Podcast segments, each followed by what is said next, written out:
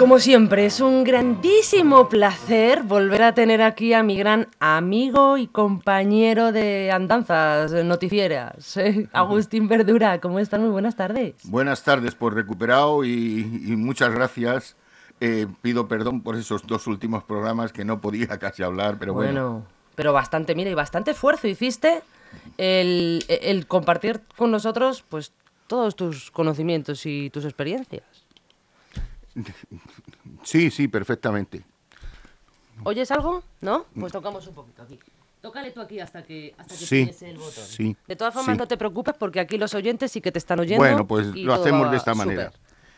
Em, pues sí, y, pero hoy quiero hablaros de un programa que puede ser muy problemático. Pero bueno. Y tal. Pues hoy para mí vamos a hablar de la mayor lacra de la humanidad, que es el fanatismo. ¿Mm? El fanatismo, sí, la verdad que eso es un problema. ¿eh? Eh, por él nuestro mundo cada día está mucho peor. Justificando este, se cometen los mayores injusticias y muertes del mundo. ¿Qué es el fanatismo? ¿Y dónde viene la palabra? Proviene del francés y de su raíz fanatique, fanático. En español, apasionamiento y tenacidad desmedida en la defensa de creencias y opiniones especialmente religiosas o políticas. El fanatismo he dicho, como he dicho, es un apasionamiento exagerado de las defensas de sus criones, perdón, de sus opiniones. Y como veremos, también hay fanáticos defensores de otras causas, propio del fanático, por lo cual el fanatismo conduce a la intolerancia y en nombre de, de él se producen cosas que nunca quisiéramos ver. El fanático también es aquel que se entusiasma o se preocupa ciegamente por algo, las características de las personas con pensamiento fanático son creer que tener la verdad sin poder cuestionar a nadie ni nada. No razona y no admite una discusión sobre lo que consideran sus dogmas, que son indebatibles. ¿Cuál es el comportamiento? El comportamiento de las personas fanáticas son normalmente irascibles, fácilmente irritables, de ser contrariados, composturados, no siendo infrecuentes a la hospitalidad hacia los que los piensan como ellos, no comparten verdaderos sentimientos con los que demás, tan solo empatizan con los que son correligionarios de los dogmas y creencias que oyen. Ahora bien, el fanatismo tiene varios grados, como si todos no son malos, dentro de esta escala hemos hecho sin justificación y pueden ser tolerados algunos, aunque no comprendidos. ¿Quién no ha conocido o ha oído el fanático de los coches que quiere comprarse? yo conozco muchos, ¿eh? O ser el fanático de un actor, de un músico, o incluso de una celebridad al que admire por su estilo de vida y forma de pensar y quiere ser como él. Y en algunos casos imiten algunas de sus características, como he dicho, para poder asemejarse a la vida de esta persona. Y de ahí proviene la palabra fans, que en la pandemia hemos visto también los que defendían con su fanatismo el no vacunarse en algunos casos hasta la amistad y el partidismo por una persona cuando se ha hecho encarnar en una idea puede ser tachados de fanáticos. Por eso hay un segundo grado que tenemos fanáticos deportivos, que está que su estado mental es el que la persona está envuelta en una pasión exagerada y desmedida por su equipo, defendiendo, aunque no tenga razón, incluso con la violencia en todos los clubes. Hay grupos de estos cuyos extremismos y la violencia está en ellos justificada, la ven normal, hasta tal punto que llegan a la lucha armada, incluso con armas de fuego. Y todos sabemos también que en estos partidos, muchos, se han producido muertes entre estos fanáticos. Totalmente verdad. Las cuales no son en España sino un mundo de seguridad para controlarlos, como si fuera una alarma antiterrorista, se tiene que hacer. Pero donde hay mayores fanáticos es en la política y en la religión. La religión, si repasamos la historia con, su justificación, se ha cometido las mayores atrocidades defendiendo el cristianismo sobre todo, y políticamente por sus fanáticos ideas como Hitler. Todos sabemos lo que hizo en el pueblo judío por defender la raza aria, cuando él era moreno y con un cuerpo antiestético, y enano además. Vaya. Entonces, lo, tenía todo. Y, y, y, cómo era capaz de su fanatismo no ver ello.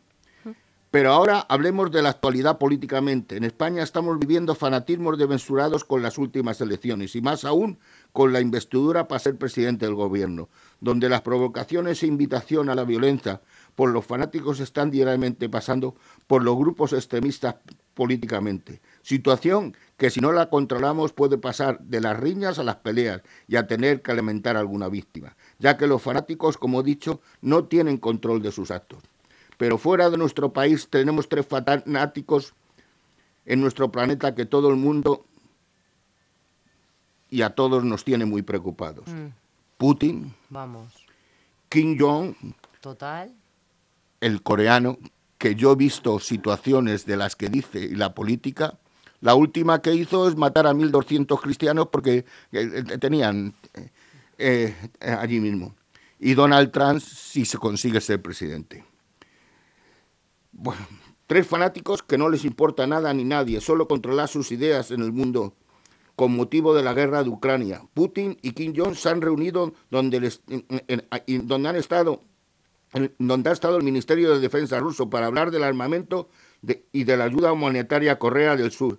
Esta unión, conociendo al mandatario Corea, podía ser terrorífica y nefasta para el pueblo ucraniano. Solo si la ayuda que recibe en Europa y sigue recibiendo podrá resistir lo que sabe que hasta no se sabe hasta cuándo. Pero Putin ya está señalando con el dedo a los países que le ayudan a los ucranianos, haciendo amenazas desveladas. Y esto solo por las ideas fanáticas del poder de una persona que según dice está enferma y si algún momento sabe que morirá, no le dará por apretar el botón y hmm. decir yo que me muero, pues todos que sufran lo que yo. Por último, hablemos del fanatismo de los creyentes religiosos, aunque en un principio el origen denominado y vamos a hablar del denominado conflicto de Palestina e Israel. Madre mía, ¿eh? Tiene sus raíces históricas en lo sucedió al finales del siglo XIX. Ese territorio y sus causas no manan de un principio de, de, religión, sino de una colonización llevada a cabo por el movimiento sionista. La causa del conflicto fue la colonización de Palestina llevada a cabo por el movimiento sionista. Tras renunciar británica los ingleses a la resolución de la ONU que establecía la creación de dos estados, uno judío con el 55% de territorio y otro árabe con el resto. Miles de judíos salieron a la calle para celebrarlo, mientras los árabes nunca han dado por bueno este acuerdo, porque antes de la Primera Guerra Mundial el territorio que hoy en día llamamos Israel antes era conocido como Palestina, y los territorios aledaños formaban parte del Imperio Turco Otomano. Sin embargo, la administración británica gestó con los primeros enfrentamientos británicos a la zona, porque se comprometió con los grupos árabes y judíos a reconocer las tierras y soberanía de ambos, cosa que ahora mismo todavía no ha ocurrido y que están diciendo que puede ser una iniciación para poder llegar a un acuerdo. Los judíos a través de los grupos paramilitares, judíos, bandas árabes, en 1967 la guerra de los Sildías, en, junio del año de ese año obtuvo, la franja de Gaza y la península de Sinaí a Egipto, Cisjordania, con Jerusalén Oriental y Jordania, los Altos Golán y Siria. Todo esto se produjo cerca de que 500.000 palestinos huyeran de estas zonas. Podemos hablar mucho tiempo de toda esta historia, le ocurrió en el 87, en el 2000, servido de termómetros sociales para demostrar la indignación del lado palestino que ha derivado en hechos violentos y ha puesto la lupa sobre acciones israelíes. En 1996 se produce el acuerdo de paz, conocido como el Acuerdo de Oslo. En esto se dan los primeros avances y décadas de enfrentamiento entre árabes y judíos. Punto importante y reconocimiento a la Autoridad Nacional de Palestina, una organización que representaría los intereses palestinos. Pero esto no está ocurriendo, de verdad, esto no está ocurriendo porque los iraníes no se conforman y como vamos a hablar más en parte, eh, está, los israelíes no se conforman. Y detrás está Irán por ahí, que está creando una situación tal. Totalmente cierto. Los puntos más álgidos que han bloqueado el avance a un acuerdo duradero han sido Jerusalén, que tanto los palestinos como israelíes reclaman su soberanía, dando su valor histórico y religioso que reclae en esta clave la religión al final está saliendo y de cada uno y dicen tener sino el poder, sino la historia de que fueron ellos los que formaron la religión eh, de Jesús. Las fronteras en un eventual Estado palestino, punto de resistencia entre ambas partes. Este es otro. Y la posibilidad de que Israel retorne a los territorios que a Trora estaban ocupados por palestinos y las comunidades árabes que cada vez más baja. El líder de la Organización para la Liberación de Palestina, Yadez Arafat, saluda a su llegada al jardín del sur de la Casa Blanca junto al presidente estadounidense Bill Clinton entonces y el primer ministro israelí Yasser Rabin el 13 de septiembre de 1993 en Cuestro, para la firma de los históricos acuerdos de Oslo entre Israel y la ONU sobre la autonomía palestina. Pero esto sigue ocurriendo que no está, si es que es, que es que todo el mundo ha intentado, pero yo creo que no ha, todo consta en el punto 4 que es el reconocimiento internacional de un Estado palestino.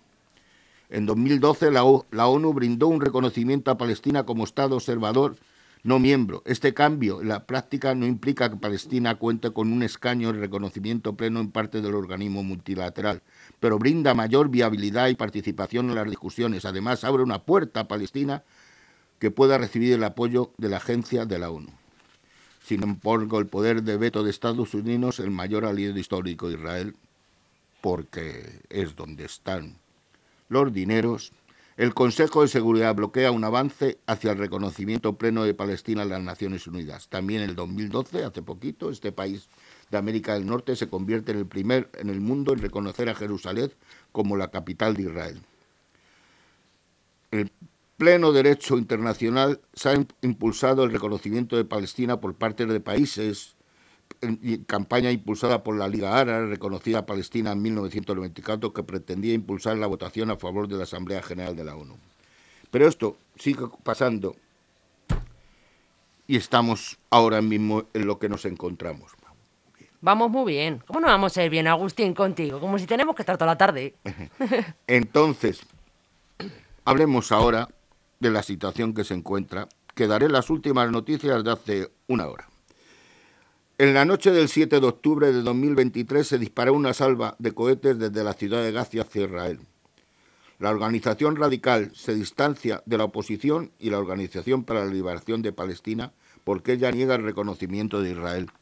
Entonces, ahí es donde jamás empieza a realizar unos actos que no son de recibo y son terroristas 100%, que todos hemos visto, es verdad que lo que más me extraña, y esto es una opinión personal, que los medios de comunicación hayan resaltado tantos estos hechos que son terroríficos, pero no hayan resaltado todos los que está pasando, haciendo Israel con los mismos, porque es verdad que Israel está teniendo una devastación. De hecho, ahora mismo, cada 15 minutos muere un, un, niño de Gaza. Acaban de salir unas imágenes en F de una chica que la estaban atendiendo con los últimos recursos que quedaban ya en los eh, eh, hospitales. esa, esas imágenes las tenía de los 200 que son, los tiene jamás. Entonces, piden ahora que esos 200 rehenes que tiene se los dan a cambio de los 6.000 guerreros que tiene jamás que los tienen eh, eh, retenidos Israel. Creo que va a ser difícil que haya ese cambio, pero lo que pasa. Mira, eh, en, pasando atrás, en, en, a primeros del año 2000, y también jamás impuso las elecciones parlamentarias y en el 2007 tomó el control de la Francia de Gaza, tras intentos enfrentamientos contra el movimiento palestino de Fatah. Ni los mismos palestinos ven bien a Hamas, pero las últimas noticias es que Irán está mandando a, a, a Hamas lo que tiene que hacer. Este conflicto Mira, lo que está pasando con Putin y Ucrania es importante, pero este va a repercutir muchísimo más en todos los países europeos, porque ya estamos, estamos haciendo ayuda y todos los países están, si no quieres, eh, declarando eh, parcialmente, pero sí dando sus opiniones y esto no, no está bien. De hecho, queridos oyentes, hace poco, hace media hora, España está en nivel 4 de terrorismo. Fíjate. De atención. Entonces, por, los terrorismos que ha habido en, en, los actos terroristas que ha habido en Francia. Eh, eh, los palestinos de verdad pueden intentar por todos los medios que intentar llegar a un acuerdo. Intentar también que desde la comunidad europea, mira la visita de Biden que va a tener ahora, pero dice que le va a seguir apoyando a Israel, aunque quiere saber cómo se va a hacer la entrada de esta misión que quieren entrar en Gaza y que, por favor que no acometan actos de terrorismo. ¿Tú sabes por qué no entran en Gaza? ¿Por qué? ¿Y por qué están retrasando tantas las cosas? Porque jamás son especialistas en la lucha de callejera y en la lucha de guerrillas. Mm. Y los 30.000 personas de Hamas en Gaza pueden parar en la calle una invasión eh, eh, terrenal, la pueden parar cualquier invasión y pueden crear realmente muchos problemas a los israelíes.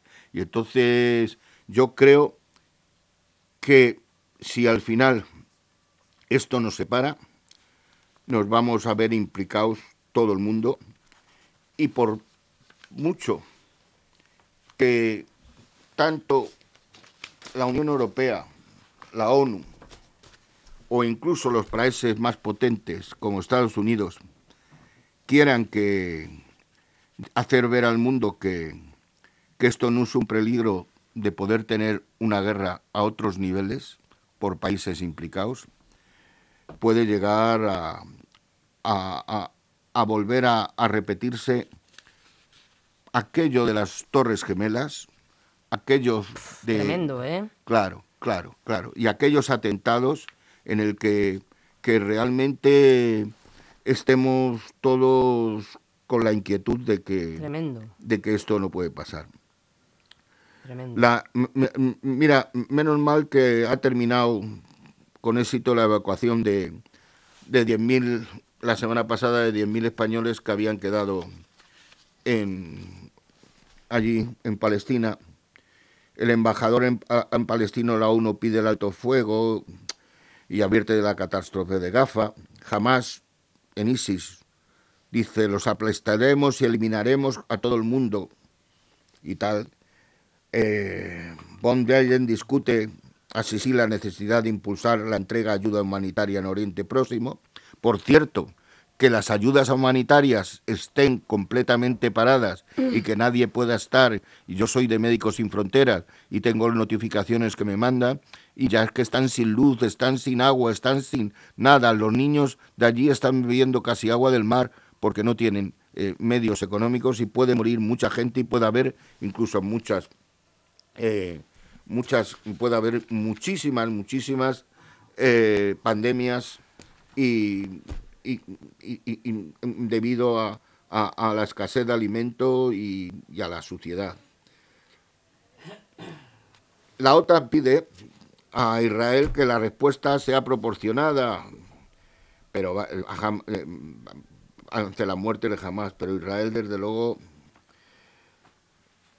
Israel por otro lado, que esto es muy terrible, descarta atender a los hospitales públicos y a los miembros de Hamas entonces, que no dice que en sus hospitales cualquiera que sea de jamás, que no lo va a atender ni lo va a curar. Pues mira, todo esto no puedo entender el fanatismo de muchas de estas declaraciones y noticias y que de esta lucha armada. Que el terrorismo sea la única solución, dice que algunos entendidos en cambio climático pueden influir en esto incluso. Estamos, están hablando de que el cambio climático y los cambios de temperatura crean en situaciones de cambio de carácter y entre situaciones extremas de guerra y de tensión, estos pueden producir todavía más tensión y más inseguridad en la situación. En la crispación mundial que vivimos. Como hice mención antes, dependemos de que un fanático decida que todas estas guerras terminen, con una catástrofe mundial donde la mayoría de las personas que pueblan la Tierra no tenemos nada que ver, y tampoco podemos decidir que esto no ocurra por la locura fanática de los criminales y los políticos. Yo, por mucho que me razona, a mis 75 años, queridos oyentes, no puedo entender, ni poder entender nunca, de que unas personas, 10 personas en el mundo, sean capaces de crear guerras, de tener ese fanatismo y de que vivamos con la intranquilidad de no tener la paz. Por favor, queridos oyentes, que ninguna situación de estas de sus vidas les lleve al fanatismo, pues si lo hace, perderán toda la realidad y poder razonar correctamente. Y esto al, al final les va a dar a ustedes inseguridad y últimamente van a tener un rechazo personal suyo. Hoy, por lo extenso del programa y porque he llegado un poquito tarde, les dejo solo unas frases que tienen relación con el fanatismo y que dicen, el poder da opción a la creación, pero en la mayoría de los casos es sinónimo de destrucción. Que nuestra vida tenga que depender de cuatro fanáticos con poder es algo que mi razonamiento no puede entender y esto puede suceder. En las guerras que vivimos seguro miles de personas la vida perderán por defender situaciones que si ellos mueren su familia nunca comprenderán. Queridos oyentes, un día más les doy las gracias por estar ahí y le pido que sean felices. Muchas gracias y buenas tardes. Agustín, todo un placer estar contigo una tarde más. Sin lugar a dudas, un montón de días que llevábamos que estabas malito y te hemos echado mucho de menos aquí presente con nosotros y agradecemos mucho que estés aquí a nuestro lado, que lo sepas. Y bueno, pues nada, que nos vemos la semana que viene, ¿no? Sí, nos veremos la semana que viene. No nos vas a fallar, ¿eh? Y seguiremos también, aunque sea eh, dando unos flash de la situación de que estamos viviendo de estas guerras. Muchas gracias, Rocío, y buenas tardes a todos. Agustín, un placer, gracias.